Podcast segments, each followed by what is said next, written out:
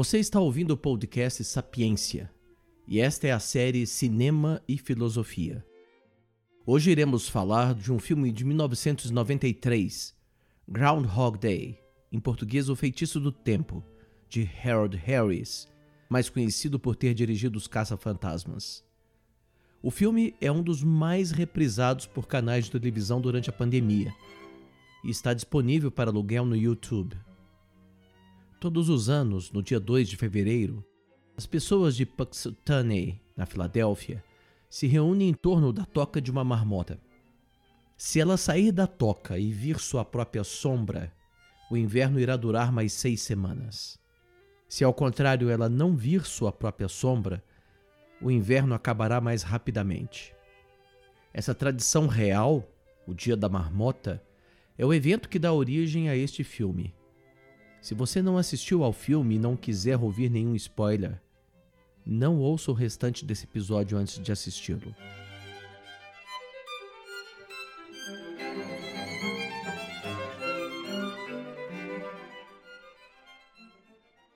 Phil Connors é o homem do tempo de um canal de televisão da Filadélfia.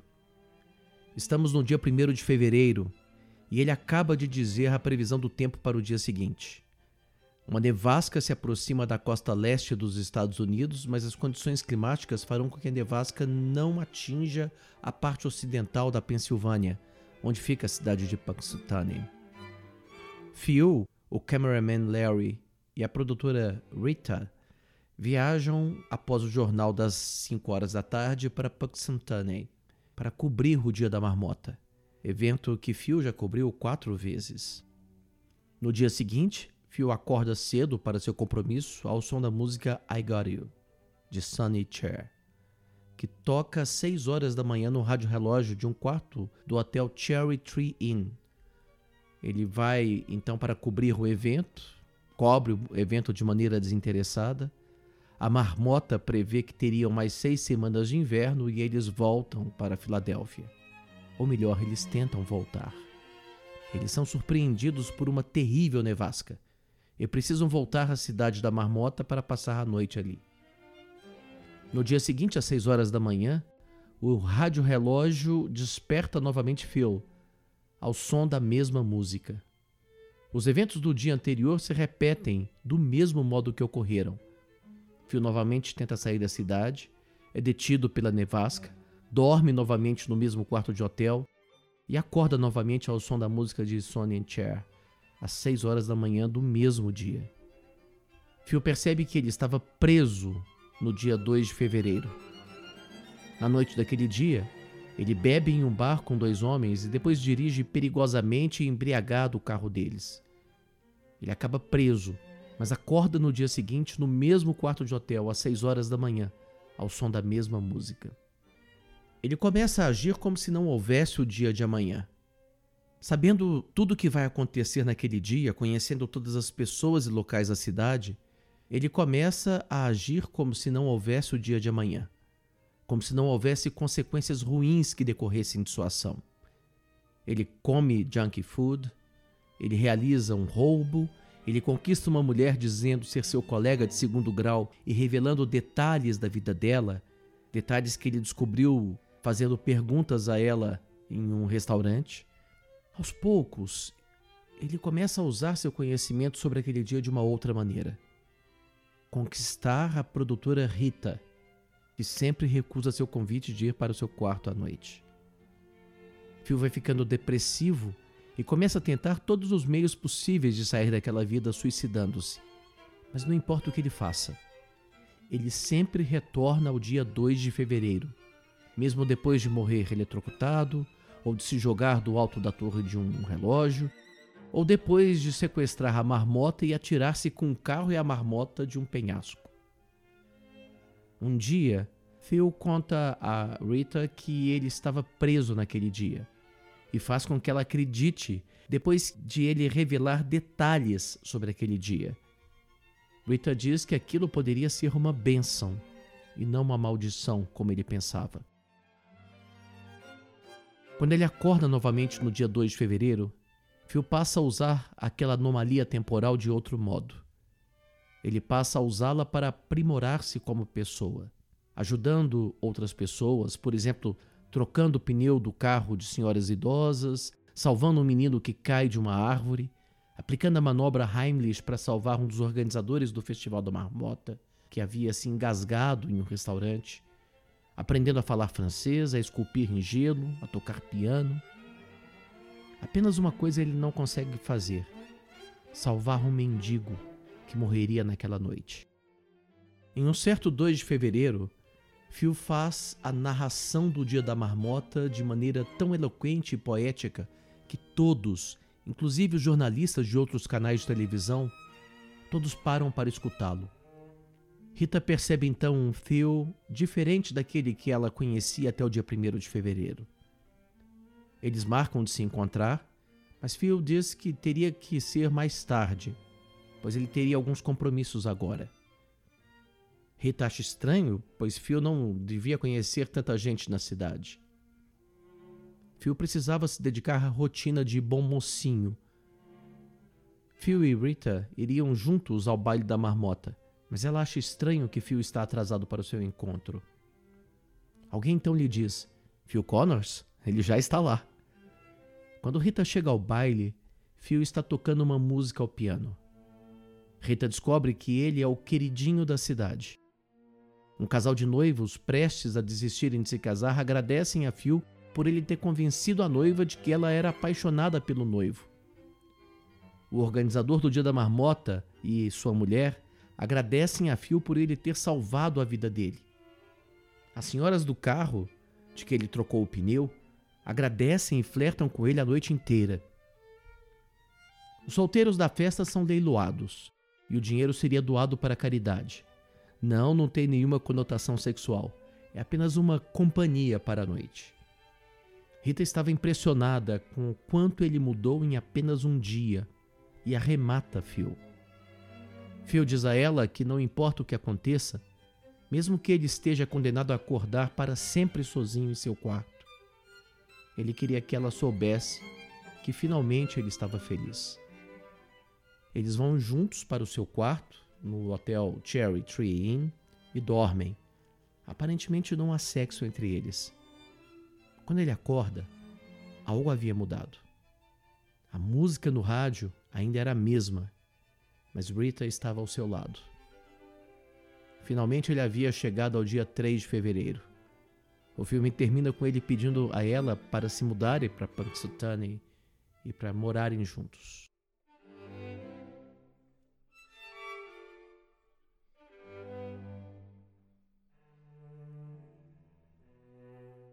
O filme era apenas uma comédia romântica quando foi lançado. Comédia não quer dizer que seja engraçado. Na verdade, o termo grego, comédia, significa que uma história começa mal, mas acaba bem, porque o destino conspira a favor dos personagens. Mas O Feitiço do Tempo é um filme que teve um destino interessante. Ele deixou de ser visto apenas como uma comédia bobinha e passou a ser um filme cult sobre questões existenciais. Muitos filmes de ficção científica lidam com anomalias temporais, geralmente através de viagens no tempo, em que se vai para o passado ou para o futuro. Este filme é diferente. O personagem principal fica preso no presente, um presente longo. Harris, o diretor, calcula que Phil teria ficado preso de 30 a 40 anos no mesmo dia. Não é claro para o espectador se ele está preso sozinho no presente ou se todos estão presos no presente. O fato é que somente ele parece estar consciente de que está preso no tempo. Talvez a maldição seja essa. Não o fato dele ficar preso no tempo, mas o fato dele saber que está preso no tempo. Há duas referências no filme que são importantes. Uma é uma ópera de Richard Wagner, escrita no século XIX, chamada O Navio Fantasma ou O Holandês Voador. A ópera conta a história de um capitão que foi condenado a vagar eternamente. Apenas uma vez em cada sete anos ele poderia atracar em um porto. E se neste período de tempo, apenas um dia, encontrasse uma mulher que realmente o amasse e lhe fosse fiel, ele seria libertado da maldição. A outra referência é um filme famoso de 1980, Em Algum Lugar do Passado. É a música tema do filme que Phil improvisa durante o baile da marmota. Na verdade, uma variação de Rachmaninoff sobre um tema de Paganini. O filme é a história de um escritor que um dia encontra-se com uma senhora muito idosa que lhe diz: Volte para mim. E ele decide voltar ao passado para reencontrá-la. O diretor e o produtor fizeram uma opção interessante no feitiço do tempo. Nenhuma explicação para aquela grande anomalia temporal é apresentada. Phil não parece se preocupar em entender por que era assim. Sua única preocupação é como agir frente àquilo. Isso significa que o filme não tem nenhuma pretensão metafísica, mas apenas ética. A metafísica trata da existência do ser e do universo, daquilo que é, daquilo que existe, de por que o universo é tal como ele é. A ética trata de como devemos agir. Além disso, Fio não está preso em um dia extraordinário, mas em um dia ordinário. Isso talvez indique que a ética que o filme discute não seja a ética de situações limites, de casos difíceis, mas uma ética do cotidiano, das pequenas escolhas que fazemos diariamente. Escolhas só são relevantes para seres cuja vida é limitada temporalmente. Seres imortais não precisam se preocupar com suas escolhas, porque sempre podem retornar ao ponto de partida e tentar outro caminho. Quando Phil conta pela primeira vez para Rita o que estava acontecendo, Phil diz que ele havia se tornado um deus.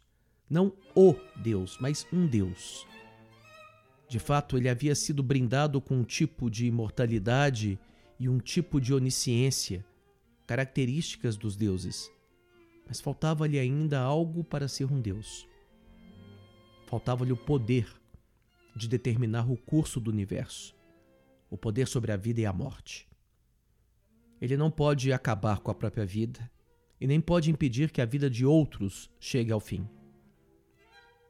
Um exemplo disso é o mendigo, que ele primeiro trata com desprezo, mas que depois passa a ser objeto de seu cuidado, e cuja morte ele não pode impedir ao longo dos 40 anos em que fica preso no dia 2 de fevereiro, não importa o que ele faça.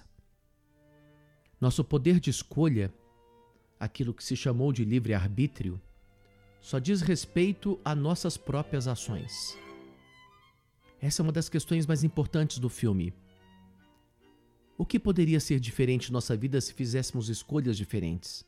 E o que continuaria a ser o mesmo, independente das escolhas que fizéssemos? Quando Phil resolve mudar a vida e conquistar Rita, e as duas talvez seja uma única decisão, ele escolhe tornar-se uma pessoa melhor.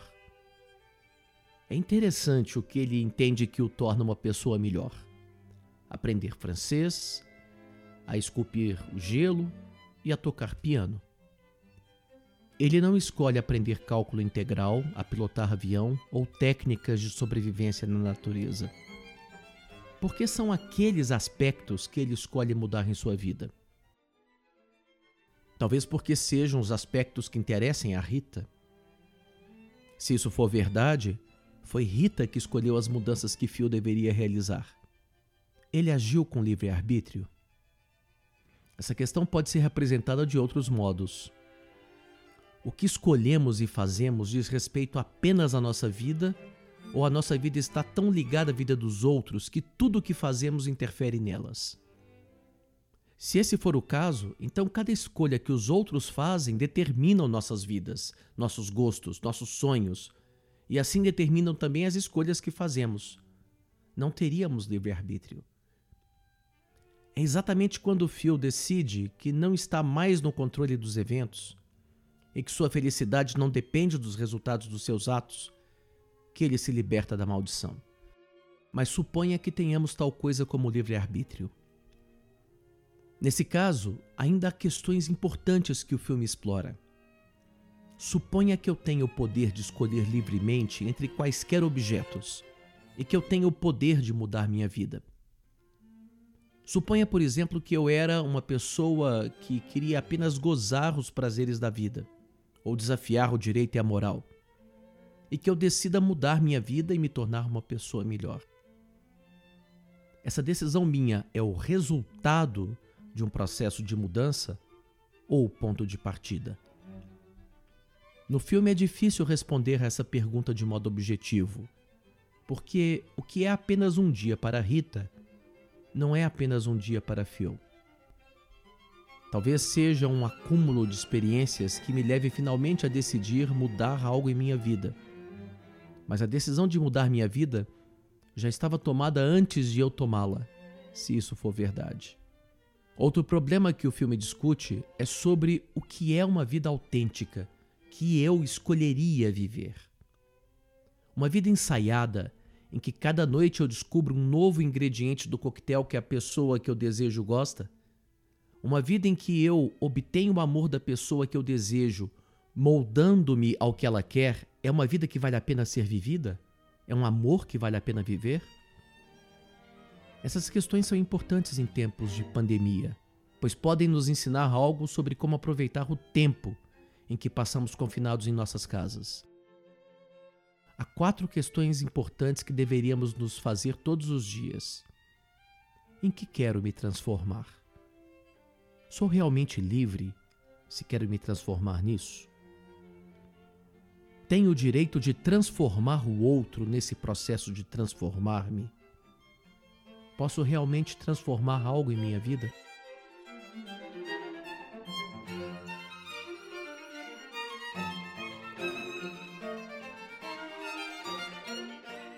Phil escolheu tornar-se uma pessoa que ele acreditava ser uma pessoa melhor durante o longo dia 2 de fevereiro. E você? No que você está usando esse tempo em que estamos presos, que é a pandemia? Ouça na próxima sexta-feira mais um episódio da série Cinema e Filosofia do podcast Sapiência. Nós vamos falar sobre o filme Sex, Lies and Videotape.